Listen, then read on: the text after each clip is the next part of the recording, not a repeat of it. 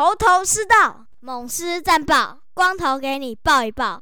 大家好，我光头了，欢迎来到头头是道。本周本来就很少新闻了，那刚好录音的今天哦，又是中华队公布了三十人名单的记者会，那也公布了所有三十人名单哦。详细的三十人名单的看法，我想我们就是在主节目由我们三个大叔一起聊了。主要在头头是道的话，我稍微聊一下我对我们入选的三位选手跟一位没有入选的选手来做我的想法。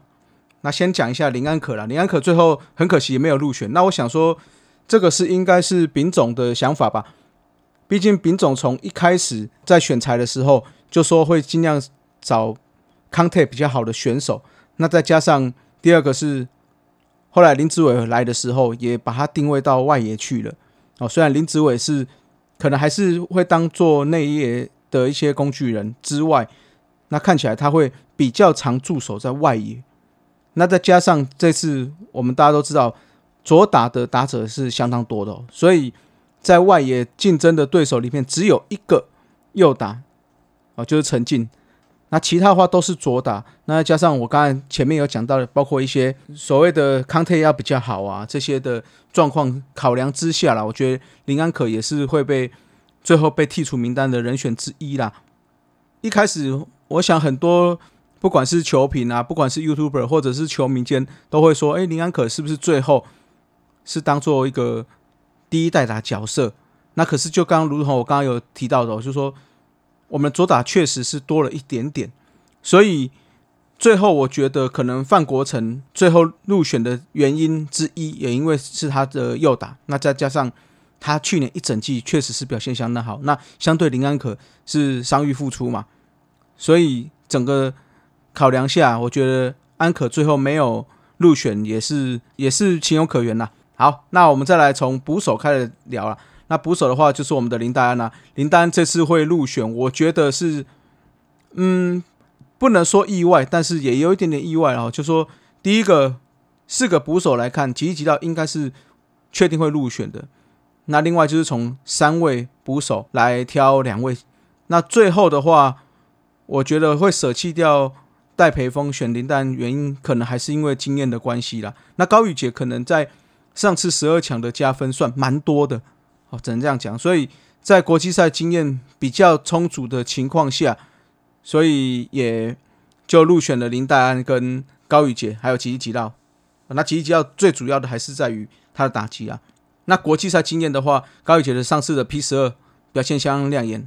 那林丹虽然在职业只有入选了一次这个亚冠，好，就是去日本打的一个交流赛之外，那真的入选的话，已已经要追溯到 U 二三的这个这个锦标赛了，好，所以算是也是有一段时间没有入选正式的中华队了。好，那我刚才还要讲林丹的一个部分哦，就是比较要担忧的可能是在于主杀的部分了。虽然捕手主杀跟投手也相当大的关系，但是去年我们林丹的主杀率确实是他。生涯里面算是比较低的部分，那守备率也是哦。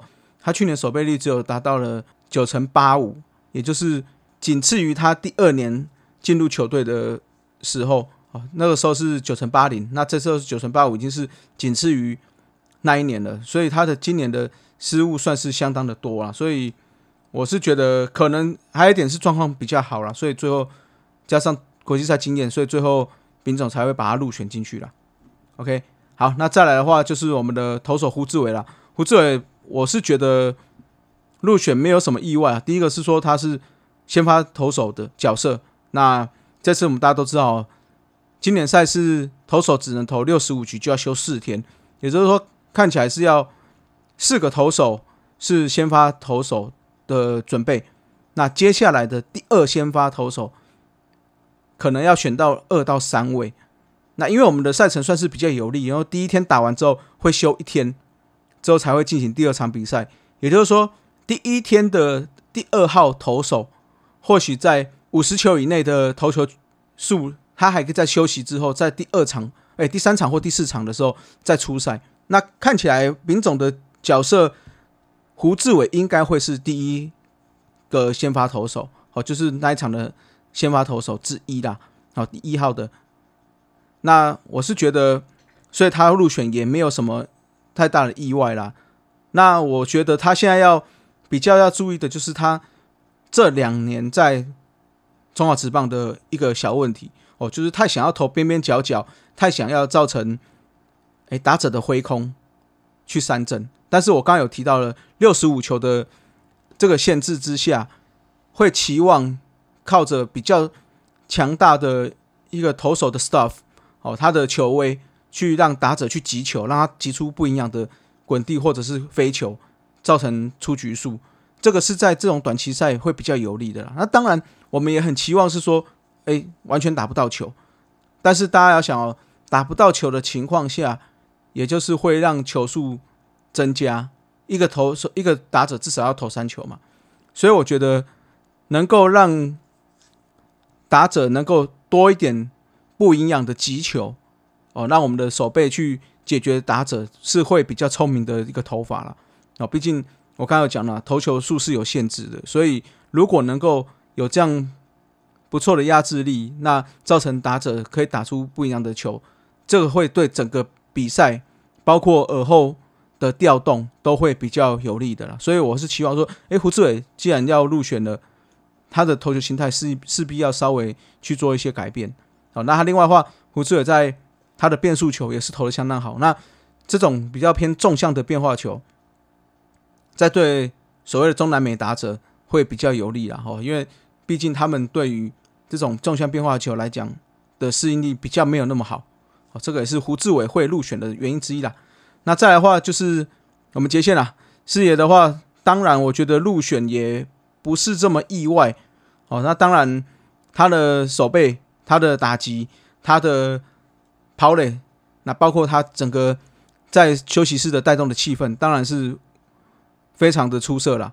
那只不过我觉得要比较担心的是，说这几年哦，进入了中华职棒了之后，这几年都是在开季大概一个月都会非常大的低潮，所以是不是能够尽早可调到他的理想的状态，这个是攸关他能不能有好表现呐？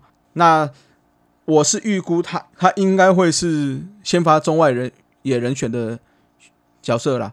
那但是的话，就是还是要看状况。那如果状况不佳，当然替补的人选相当多了，包括郭天信，包括陈晨威，都是第一个可以替补的人选了。好，那我们也期望说，哎，视野能够进去的时候，包括气氛也可以带起来，包括整个成绩也可以打起来。啊，那因因为我们往年哦。统一常常被诟病的是，我们的投手资源的相当不错哈，包括嘟嘟啊。那可是，在国际赛的时候，我们打者好像就有这么一点点疲乏啦。那所以就期望说，因为我们这次去，不管是胡志伟，不管是我们的这些投手，能够表现相当出色了。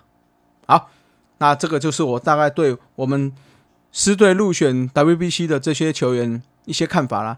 那其他的一些，包括调度啊，包括谁是遗珠啊。